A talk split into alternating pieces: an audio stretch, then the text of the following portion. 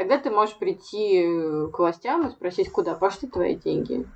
Я просто, ну, фактически я даю в долг губернатору Саратовской области. Стоит ли нам это вырезать, как ты считаешь? Я думаю, да.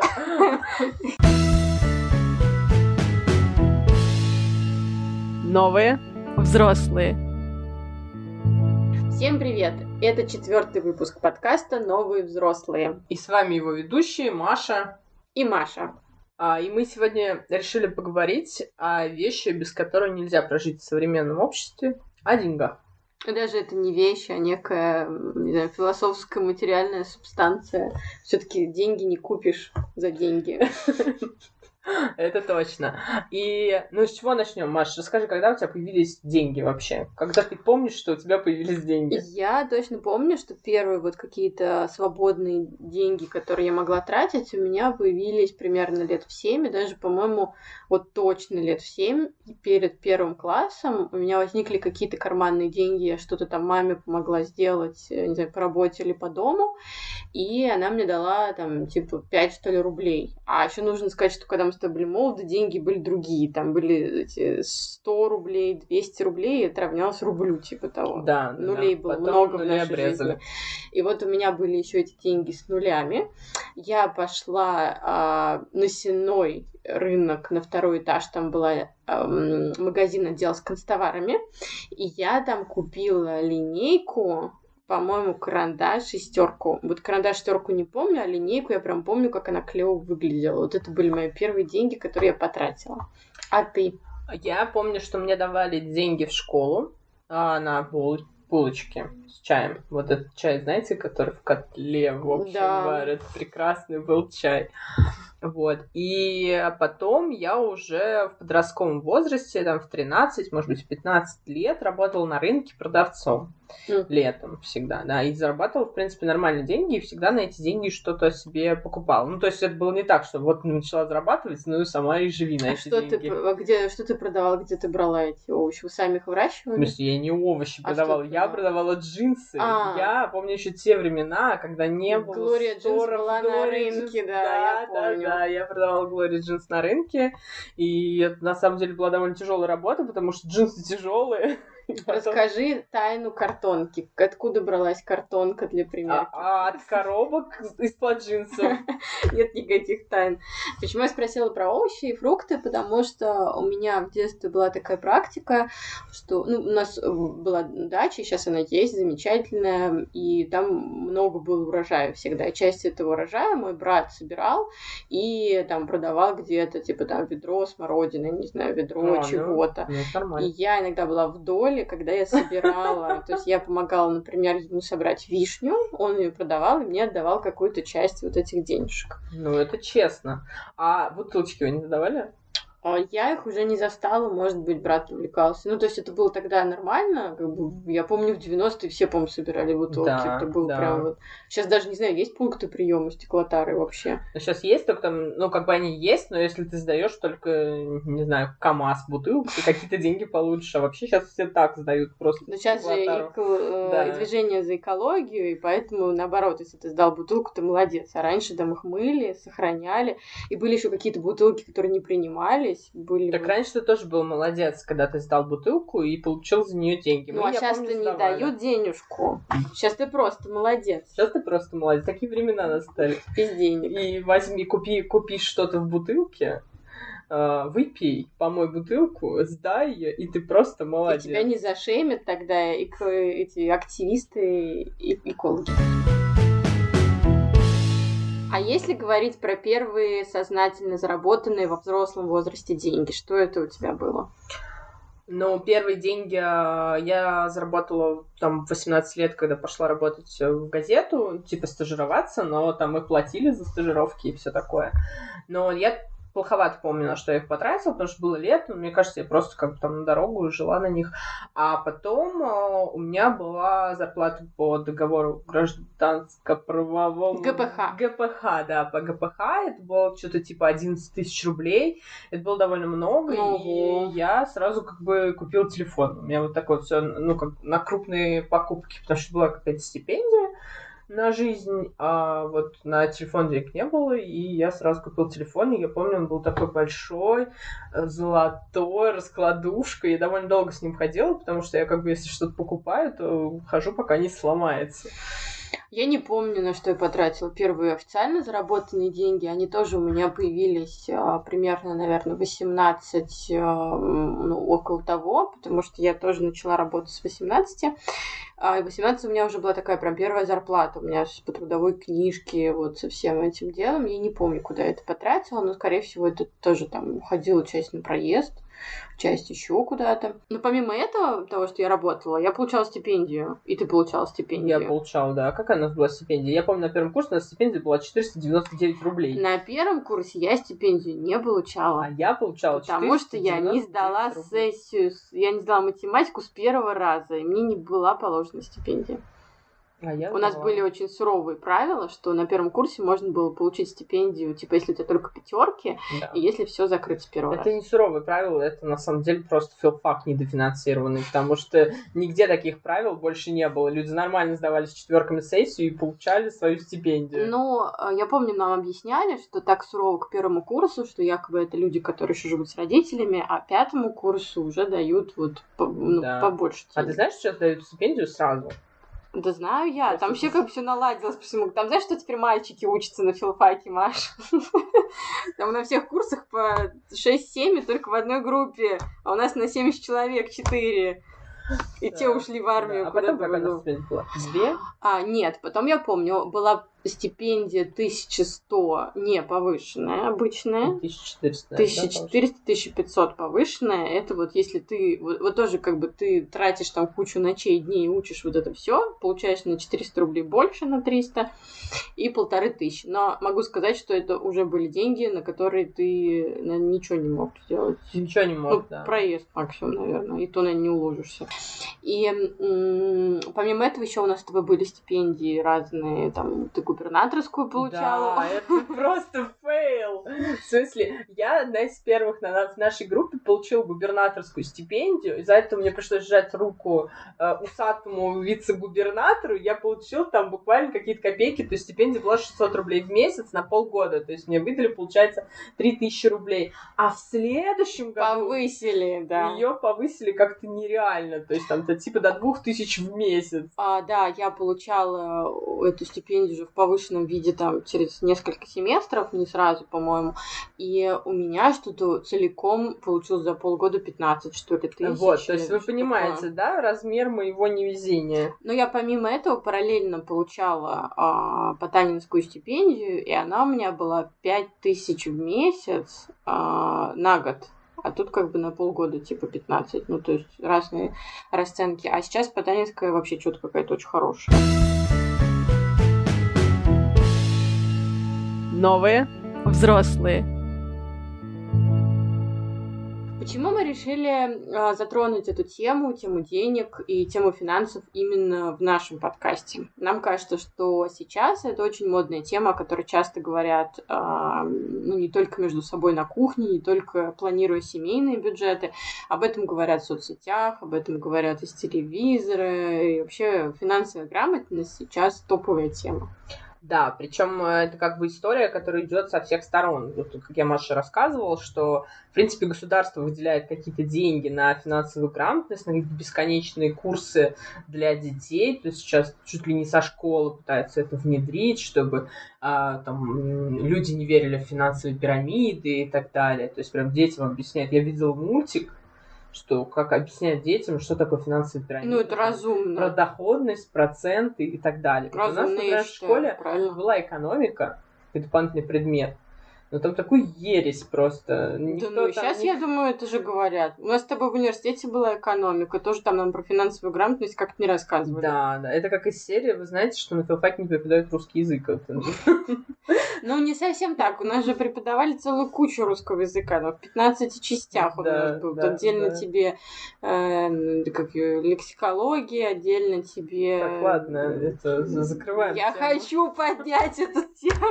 Да, современный русский язык. Куда ударение ставить, как склонять числи- числительно. Вот русского языка мне хватило вот вообще просто. Так, ладно. Ам, Так вот, государство выделяет деньги, значит, на то, чтобы научить население не верить всяким мошенникам, несмотря на то, что население Я поддерживаю эту инициативу. государство считает мо- мошенниками. Кого?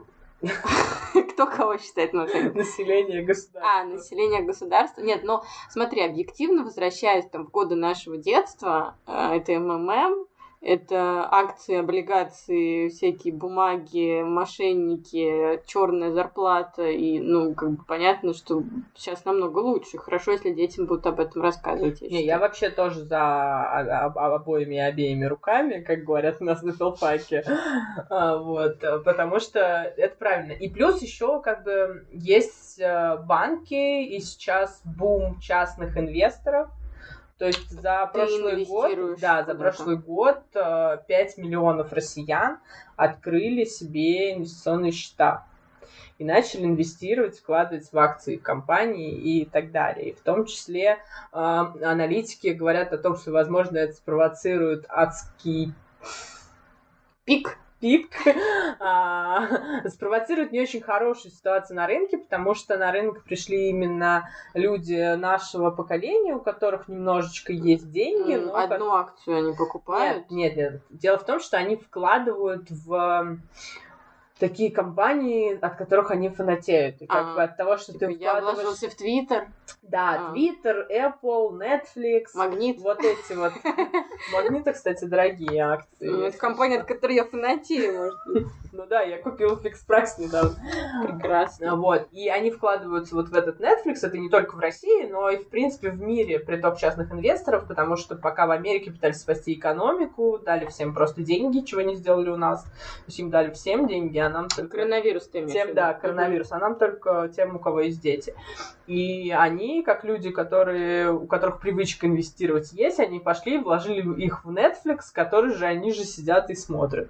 Многие компании из-за этого перекуплены, и аналитики говорят о том, что они могут э, резко упасть потом, будет резкая коррекция. Понятно. Интересно. Я вообще не могу сказать, что я разбираюсь в аналитике и финансовой аналитике. Эта тема э, проходит мимо меня, возможно, плохо, что она проходит мимо меня, поэтому я тут не смогу ничего сказать разумительного. Если бы я могла вкладывать деньги, я бы их вкладывала в недвижимость, но у меня нету сейчас столько денег, чтобы вложить их в недвижимость. Все-таки, мне кажется, в России это надежнее всего. Но в целом это мно- многие люди так считают, что да, надежнее, хотя я до сих пор не могу понять, а, когда я выплачу ипотеку, а, через какой период времени моя квартира окупит это все. То есть у меня квартира там стоит миллион сто, 900 тысяч рублей переплата, привет, Сбербанк. А, И Ну, два- будет ли здесь- она стоить 2 миллиона когда я захочу ее продавать, и будет ли она стоить больше, и будет ли это выгодно, я ну, как бы не совсем понимаю. Но это такая история, давний спор про недвижимость. Плюс еще есть проблема с, э, с этими всеми инвестициями и так далее. Ты, по-моему, об этом говорила, о том, что у тебя у бабушки были накопления, и Да. типа, когда Союз развалился, все сгорело. А у кого, мне кажется, не было таких бабушек? Ну вот У реально. меня не было таких. У меня не было накоплений. У меня не было Я помню с детства да. эту историю, что бабушка копила нам с братом, откладывала какие-то деньги, и потом все это рухнуло, и Сбербанк, который сейчас отчитывает свою историю там, с 19 Мгм. века, сказал, ну в 90-е это были не мы, ребята, вот, вот это не мы, это вот совок, а мы вот там. Да, мы это как-то после революции уже, уже не мы. И у меня тоже есть такие страхи.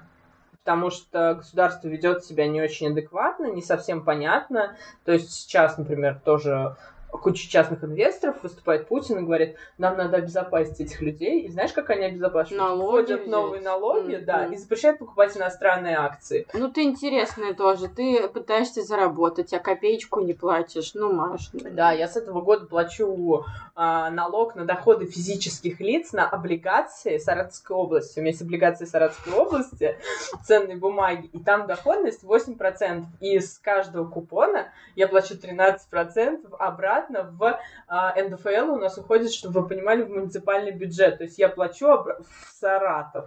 Можешь ли ты потребовать налоговый вычет с налога, который ты платишь в К Саратовской сожалению, нет.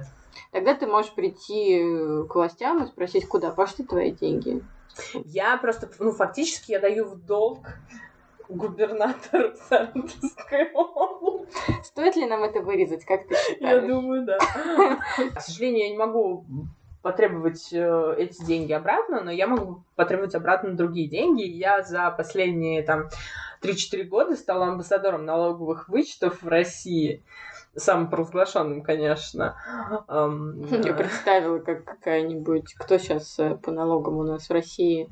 Как она тебя провозглашает. Там там, мальчик рыжий теперь. Мальчик Он рыжий. такой симпатяга. Раньше же был... Девочка-инвестор. Я собираю налоговые вычеты. Он такой симпатяга. Нет, просто реально очень симпатичный мужчинка. А, просто раньше же был Мишустин, глава налоговой, а потом его забрали в правительство. Ну Никто да. толком не знал, как он выглядит. Потом, когда он пришел в правительство, все сразу стали Открыл свое лицо. знать, да, как он выглядит. А на его место взяли какого-то его заместителя, очень перспективного, там такой кудрявый парень, если я не путаю, надо погуглить сейчас. Ну, неважно, рассказывай. Я могу сказать, что вот моя семья с налоговым вычетом столкнулась достаточно давно. Когда мои родители покупали квартиру, это было, наверное, начало нулевых, мама узнала вот про существование этого налогового вычета. Тогда у меня мама оформляла налоговый вычет и забирала его. И потом, когда мы покупали в ипотеку квартиру, мы тоже оформили вычет. э, И, ну, то есть это вот такая какая-то данность, которая давно существует. Но сейчас налоговые вычеты же оформляются не только на крупные покупки, а вообще на все почти. Но на самом деле а, многие в России сталкиваются с налоговым вычетом, когда покупают квартиру, но до того, как мы взяли квартиру в ипотеку, а, спасибо людям, которые уже брали квартиры в ипотеке и рассказали мне об этом. Потому что один наш приятель, который ра- работал в какое-то время в налоговой, он говорит, «А, вот ко мне все приходят и спрашивают, скажи документы для налогового вычета. То есть какое-то время, ам, какой-то период люди стали об этом узнавать. Многие люди покупали квартиры и не пользовались этим вычетом, потому что они просто не знали, что они могут вернуть там примерно там 100-120 тысяч рублей своих денег. Я думаю, это связано с интернетом в том числе, потому что когда вот мои родители первый раз это оформляли, интернета же не было, то есть ты не могла нагуглить там, ты не могла случайно попасться на совет какого-нибудь финансового инвестора в Инстаграме, а единственное, как ты могла об этом узнать, там либо в налоговой, либо от соседки, либо еще как-то. Тебе надо было пойти вот в это, в это заведение, там найти бумажку, знаешь, на стене вот там с 20 тысяч висит да, да, бумажек да. вместо обоев, вот найти одну, которая Образец тебе подходит, да. И это было, ну, кому это надо? Я лучше дома посижу. А сейчас это все проще узнать. Да, стало проще, и когда я первый раз а, оформляла налоговый вычет, я ходила действительно в налоговую, писала все бумажки, знаешь, вот где надо ручкой вводить этими печатными Да. буквами. Но Вот ты, слава богу, уже сдавала ЕГЭ, ты уже была к этому готова Да, морально. ну, по одному предмету, мы напоминаем. Но там уже были печатные Нет, буквы. я была к этому морально готова еще раньше, потому что у меня мама была ИП те времена, когда не было интернета, и я ей помогала заполнять вот эти все налоговые декларации. Возможно, у меня оттуда любовь к налоговым декларациям. Но сейчас все это делается гораздо проще. Можно взять пароль один раз от личного кабинета налоговой и оформлять кучу налоговых Так вычетов. расскажи, на что. Какие да. налоговые вычеты можно оформлять? Да. Мы потом сделаем пост об этом в Инстаграме. Если вы оформите налоговый вычет, я буду очень-очень рада. А на лечение. Я не знаю, как вы, а я, если прям мне все плохо-плохо, то я иду все-таки в платную клинику. Ну, ты имеешь что- в виду налоговый вычет с а, той суммы, которую ты потратила на лечение в частной клинике. Да, Мгм. да. Это довольно легко делать документы. Просто в клинике можно заказать справку. Некоторые клиники просят, чтобы ты им написал заявление, они тебе дадут документ. А некоторые просто готовят документ. Бюрократы какие. Да, и это все, ты получаешь эти бумажечки, и 100, если ты потратил 120 тысяч рублей в год на лечение, если с тобой такое произошло, не дай бог, то ты можешь вернуть а, 15 600 а, денег, рублей, Мгм. рублей. А если речь идет, у нас есть эм, налоговый вычет э, просто на обычное лечение, там, я не знаю, сходил к стоматологу, сдала кровь или еще Мгм. что-то, а есть на высокотехнологичное лечение. И там МРТ. ну, нет, это, это лечение онкологии и так далее, Мгм. ну, какие-то сложные операции, и там нет этого ограничения. Там ты можешь вернуть, ну, там, я не знаю, если ты в год заплатил НДФЛ, там, 300 тысяч рублей и потратил на операцию, не знаю, 3 миллиона, ты можешь вернуть их все. Угу. Ну и помимо этого есть еще вычеты на спортзал, на фитнес. На спортзал пока нет Не вычетов. ввели Это еще. еще не ввели, но это планируют ввести. Но я так подозреваю, что это будет очень стрёмный вычет, в том смысле, что, а, скорее всего, будут требовать какую-то лицензию фитнес-клубов нереальную. И это, скорее Мгм. всего, будет распространяться только там, не знаю, на государственные фоки, какие-то бадминтонные центры и так далее. И бассейны, которые у нас тоже есть. Да, еще плюс ко всему вы можете получить вычет на лекарства. Это прям вот целый год все лекарства, которые себе покупаете, но там есть одна загвоздка, там нужен рецепт от врача э, с печатью. То есть, если я А если я процетамол покупаю? Не получаешь налоговый. Ну, блин. Плюс еще там есть вычет на детей. У меня детей нет, я пока не понимаю, как это работает, но это тоже можно И есть еще на образование. Есть на образование, да. Но вот эти все вычеты на образование, на детей, на лекарства, это как бы из одной суммы рассчитывается. То есть, например, а, ты можешь в год потратить там 40 тысяч на образование, 40 тысяч на лекарства и 40 тысяч, например, на лечение. Ты имеешь в виду и 40 получить тысяч только уже... 15 600. А, поняла. То есть это все входит в 120 тысяч рублей. И еще есть инвестиционный вычет. Это очень хороший вычет, я в этом году его получаю. Это очень хороший вычет для тех, кто доверяет нашему государству чуть больше, чем я. Там смысл какой? Ты открываешь брокерский счет специальный, э, называется индивидуальный инвестиционный счет. Угу. Кладешь туда денежки, и помимо того, что те акции, которые ты купила, или облигации растут, ты еще можешь получить от государства 13% от суммы, которую ты вложил. Как мы уже говорили, это очень популярно. Сейчас финансовое планирование все такое. И даже такие сайты, которые, ну, как можно сказать, развлекательные, да, не, не только Тинькофф журнал, но, например, Лайфхакер какой-нибудь, у них есть раздел финансы, и много они пишут о финансах, там, типа, шесть причин начать экономить. Ну и вообще сейчас этого контента много и в соцсетях. У меня там постоянно Таргете появляются какие-то девушки, которые меня научат экономить, или научат вести семейный бюджет, или научат что-то там рассчитывать. Сейчас очень много таких независимых финансовых консультантов, которые вот дают какие-то рекомендации. То есть сейчас это реально тренд. Вот я к чему. Да, но по счастью, они, ну, многие из них дают нормальные рекомендации. То есть я, например, подписана на трех-четырех консультантов, и реально нормальные консультации они дают, но как бы есть самые распространенные, самые простые советы, с которых советуют начать. Для многих это тоже становится каким-то чудом чудесным. Как Так. бы сказал Елена Малышева. А, и я предлагаю, я сейчас быстренько озвучу, как, что советуют, и мы расскажем, пользуемся ли мы этим или нет. И первое, с чего советуют начать, как всегда, это посчитать свои расходы и доходы. Считаешь ли ты, Маша, свои расходы и доходы?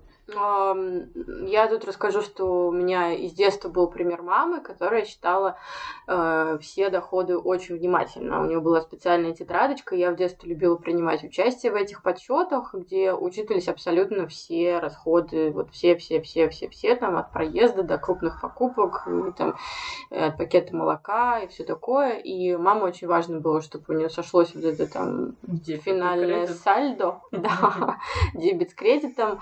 И, ну, то есть вот это, этот опыт у меня в детстве был, но сейчас у меня такого подробного, вот такой подробной истории нету. А, Я, ну, скорее это делаю интуитивно, понимая, сколько я потратила. А Плюс у нас же сейчас очень удобно, там, Сбербанк, ну, все сейчас в основном платим безналом, и очень сложно потерять какие-то лишние там 100 рублей, ты всегда видишь, куда у тебя что ушло. Я решила, что мне нужна таблица, я составила таблицу и честно вела ее месяц. И там было все нормально, там были накопления и все. И, в общем, я поняла, что я трачу очень много денег на такси. И я решила экономить, не ездить на такси. И в следующем месяце я, значит, очень сильно загрустила. И больше я эту таблицу не, не заполняла. Как бы я Слушай, э, я иногда думаю о том, что это очень бесчеловечно для людей, у которых там зарплата средняя по России, может быть, там... Ну, мы даже недавно с кем-то шутили, что, типа, как начать откладывать, если у тебя зарплата 20 тысяч рублей. Ну, никак ты не будешь откладывать, если ты посчитаешь все свои ЖКХ, у тебя будет 15, а потом ты скажешь, что ты слишком много тратишь в магазине пятерочка, ты позволила себе лишний, не знаю, там, йогурт какой-нибудь. Но это бесчеловечно, я считаю. Это бесчеловечно, да, и многие пишут в комментариях, кстати, к этим статьям, что типа не пошли ли вы в жопу, у меня зарплата 25 Так тысяч пишут рублей. ко всем статьям. О чем бы эта статья ни была. Да, но мне кажется, что чем меньше у тебя денег, так или иначе, тем больше ты о них думаешь. Да, это правда. Следующий, значит, совет, который обычно все дают, если вы уже посчитали расходы и доходы. Ну, к примеру, мы посчитали так. То там надо установить лимиты, Угу. Что типа, что там на развлечения, что на коммуналку. Угу. Еще надо посчитать, какие у вас обязательные расходы. Я вот считала, какие у меня обязательные расходы, получилось примерно типа 15 тысяч рублей. Угу. Ну, и как бы я посчитала и поняла, что это очень грустно, потому что если потеряешь работу, сейчас будешь искать какую-то другую, то не факт, что ты найдешь такую, чтобы у тебя она ну вот я э, потому и говорю, что как только погружаться в процесс расчетов денег, то легко загрустить и, ну, я знаю людей, которых очень вдохновляет эта история. Вот как да. раз наша вот с тобой знакомая Наташа, которая автор статьи в лайфхакере, ты не случайно начала про нее говорить, ее вдохновляет история с экономией. Ей интересны эти штуки, она про это пишет, она сама экономит, там, закрыла ипотеку досрочно. Меня они вообще вот не вдохновляют, я от них депрессирую сразу, когда я начинаю считать, что я там сколько я трачу на капремонт, сколько я трачу на ЖКХ, и вот Третий пункт, сказала. значит, что не пользоваться кредитками и не брать много кредитов. Ну, э, здесь у меня такая история, что я, в принципе, как-то не то, что панически боюсь кредитов, но вот вообще не моя история. То есть я не тот человек, который может взять кредит, чтобы что-то там себе позволить. Я скорее буду откладывать на что-то я не могу, как бы у меня есть проблема с тем, что я м- панически боюсь сделать покупки на крупные суммы денег. вот у меня была история недавно. Я беру кредиты, как только у меня появилась э, зарплата, я брала несколько потребительских кредитов, потом брала ипотеку, и мне как бы это пошло в плюс, потому что я выплатила кредиты вовремя, и у меня хорошая кредитная история, и какой-то там кредитный рейтинг. В общем, банки меня хотят, и они хотят меня регулярно, и звонят и говорят, мы вам дадим там 300, 400, 500, 600 тысяч рублей. Недавно у меня появилось любимое слово, один из банков мне звонила девушка, сказала, вам предодобрен кредит. Я э, не, не люблю отдавать крупные суммы денег. Недавно мне попал MacBook, он стоил там типа 70 тысяч рублей, у меня был 70 тысяч рублей, и нет, 70 тысяч рублей у меня не было. У меня была где-то половина этой суммы. В общем, смысл в том, что я решила, что я лучше возьму рассрочку и буду платить э, два года там по сколько-то тысяч рублей в месяц, нежели я сейчас отдам все эти деньги из своей, так скажем, финансовой подушки. Ну, просто у меня сломался компьютер, там как бы без вариантов. Мне чтобы... кажется, это какой-то есть э, наш э, менталитет, наша история. А я все время для сравнения привожу американцев, которые все живут на кредитах.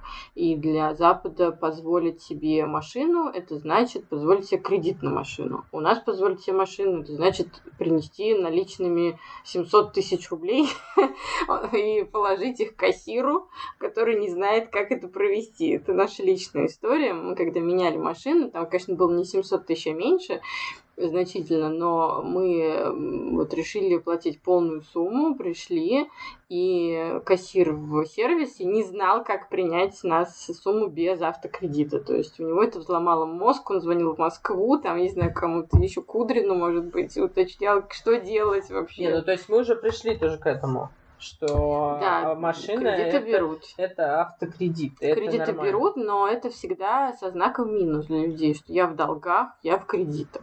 Понимаешь, такое есть отношения. Но, но мне кажется, что это отношение появилось сейчас, когда люди стали брать там по два, по три кредита, и когда у нас, извините, появилось банкротство физических лиц, которого раньше никогда не было, а теперь на каждом углу вот это Росбанкрот. Ну это же хорошо, Каждый россиянин может я не... списать... Да, иду, иду Калец тебе скажет, да, банкрот. Это хорошо, банкротство физических лиц? Я не углублялась вообще в историю. Ну, это с одной стороны, это хорошо, да, для людей, которые реально залезли в долги, как мы изучали эту тему, писали тексты, там, люди, которые, э, там, я не знаю, 800-900 тысяч в селе, вот они набрали эти долги, кредиты и так далее, это хорошо, но мне кажется, не все люди понимают, что это э, такая история, когда если у тебя есть собственность, то ты ее продаешь чтобы выплатить все деньги. Это не так, что ты приходишь и говоришь, я набрал кредитов на полтора миллиона, можно просто мне их списать, и все. Но это же тоже вопрос о финансовой грамотности населения. Но если у нас э, люди, которые там выросли в совке, не видели денег, тут у них банк на каждом углу, который вот тебе звонят. Банк еще хуже микрозайм. Микрозаймы, да. Вот тебе звонили, говорили, возьми там, не знаю, миллион, будешь платить там тысячу в месяц, но будешь платить это сто лет,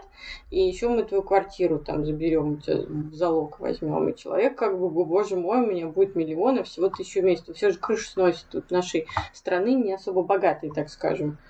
И люди в итоге в кредитах. Это тоже вопрос финансовой грамотности, то, о чем мы с тобой вначале говорили да. много. Да. Так, еще финансовые аналитики советуют всем делать накопление. Не жить от зарплаты до зарплаты, даже если она у вас 25 тысяч рублей. Действительно. Они очень умные финансовые аналитики. Тогда не плати за капремонт, делай финансовые накопления. Я сегодня буду таким этим. А спорщиком, короче. Есть распространенное утверждение, что нужно иметь финансовую подушку. В хорошем случае финансовая подушка должна быть а, как ваш нынешний доход а, в течение полугода. Вот, это дофига денег, я много раз считала, я пока ни разу не накопила такую финансовую подушку. Так. Несмотря там на вторые работы и какие-то э, левые заказы. Но более реальный вариант это откладывать хотя бы 10% от своего дохода. То есть э, даже многие советуют вот это автоматический перевод угу. делать в день зарплаты. Еще есть одна схема очень классная про накопление, что типа как только ты получаешь зарплату, ты должен все деньги, которые у тебя остались с прошлого месяца, сразу перевести на накопительный счет. А, я все-таки считаю, что большинство советов финансовых консультантов, они не работают тупо по причине, что у нас очень бедное население который берет 5 кредитов не потому, что у них дофига денег, а потому что им тупо иногда нечем платить за квартиру, не на что жить и там не на что ребенка в школу собрать. Да, это да. Но я в последнее время мне начинает казаться, что я мало зарабатываю. У меня прям была истерика. Ну, потому что году. финансовый аналитик это внушает, что ты должна, понимаешь, работать так хорошо, что 6 месячных бюджетов у тебя должны лежать на подушке. Ну, возможно. Это но не как может бы, быть я начала искать вторую работу. Потому что на первой работе я работаю там типа часов по 12 в сутки. И я себя загнала до того, что у меня в новогодние праздники случались обмороки.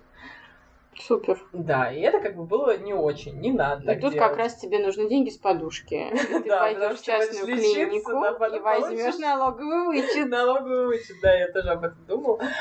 Вот. Э, и как бы, ну, еще вещь, которую сейчас пропагандируют, в том числе там политики, чиновники и так далее, что типа сами копите себе на пенсию, потому что ее, скорее всего, не будет.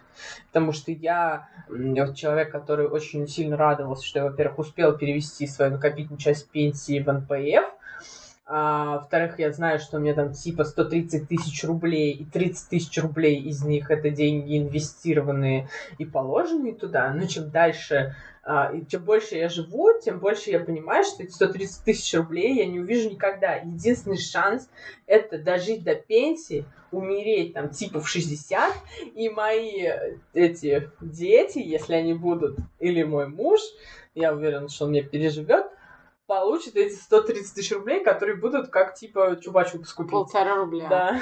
А, ну да, здесь такая история с пенсией, что, во-первых, мы не понимаем уровень инфляции вот этих накоплений, которые к нам придут, а во-вторых, я все чаще думаю о западной модели, когда человека не ждет пенсия, и он, соответственно, не живет с ощущением, что ему государство должно будет что-то платить за что-то. И это мне нравится по нескольким причинам. Во-первых, и, наверное, самое самая большая это причина в том, что ты не останавливаешься в развитии, потому что ты понимаешь, что тебе надо будет работать 50-60, зарабатывать, и, соответственно, ты не становишься бабулькой, которая на все забила и ходит только в ЖЭК. Я, я сейчас, когда прохожу какие-нибудь курсы там Нетологии или Skillbox, я вижу mm-hmm. очень много таких возрастных людей, ну там, скажем, ближе к 50, которые хотят узнать, а что такое, там, как настроить таргет, как там что-нибудь еще делать, чтобы можно было зарабатывать. И я понимаю, что здесь возраст не имеет значения, они смогут найти себе какую-то работу и будут в тренде. А если я вдруг начинаю понимать, что я работаю только ради пенсии, тогда я нахожу себе какое-нибудь спокойное место, знаешь, такое залечь на дно, и я там тупо сижу еще 30 лет, лишь бы у меня был официальный оклад и отчисление в пенсионный. И на таких местах ты чаще всего не развиваешься, потому что это тупо какая-то организация полностью белая, она, скорее всего, отсталая в плане вот новых идей, и ты сидишь, держишься за свое место, ну вот, чтобы на пенсию уйти. И мне как бы нравится концепция, что так или иначе надо откладывать какие-то деньги на пенсию. Пусть небольшие, но чтобы они у тебя были. Причем я не знаю, как это делают бабули, которые дают мошенникам по миллиону да, рублей. а мы знаем такие я новости. Вот просто, да, такие новости каждый день. Я вот просто хочу найти этих бабуль и спросить, бабули, ну вот вы как? Вы как? Может, они как раз акции не покупали. тысяч рублей? А вы вот откладываете. И я как раз, вот этот инвестиционный счет, я как бы, у меня горизонт планирования довольно большой, если только не рухнет экономика в России. У меня, вот если говорить про какие-то будущие и вообще вот единственную модель, которую я вижу эффективной, это если у тебя две квартиры, ты в одной живешь, другую сдаешь, вот тут ты бабушка с хорошим доходом. Это пассивный доход, о котором все мечтают. И вот это, мне кажется, в нашей стране, и вот с учетом там большинства факторов, это самый реальный, самый клевый вариант. Даже с учетом вот твоих, э, ну, ты рассказывала про переплаты по ипотеке да, и все да. вот этой штуки, но это все равно вот история реальная. Идеально это не вот этот вариант. Идеально, если ты бабушка в Москве, и у тебя квартира осталась на каком-то садовом вообще. На Кутузовском. Ну, где-нибудь там. На Новом Арбате. Такие бабушки, кстати, есть. Я, в общем, всех призываю оформлять налоговые вычеты и всех призываю откладывать какие-то, пусть даже небольшие деньги, пусть вам даже кажется, что это небольшие деньги, потому что вот я в студенчестве так не делала, а если как бы с нашими мозгами, да тогда бы... Если со стипендии полторы тысячи, конечно, ты бы там столько отложила, Маш. Мы призываем всех хотя бы задуматься о том, как вы тратите, и какую-то финансовую грамотность привить себе. А как вы будете откладывать, надеюсь, удачно. Мы на этой позитивной ноте будем с вами прощаться. С вами был четвертый выпуск подкаста «Новые взрослые». Подписывайтесь на нас везде, где только можете, и слушайте нас на разных платформах. А еще, пожалуйста, ставьте нам звездочки в Apple подкастах и пишите отзывы, потому что чего-то у нас там маловато отзывов. Всем пока, до новых встреч. Пока-пока.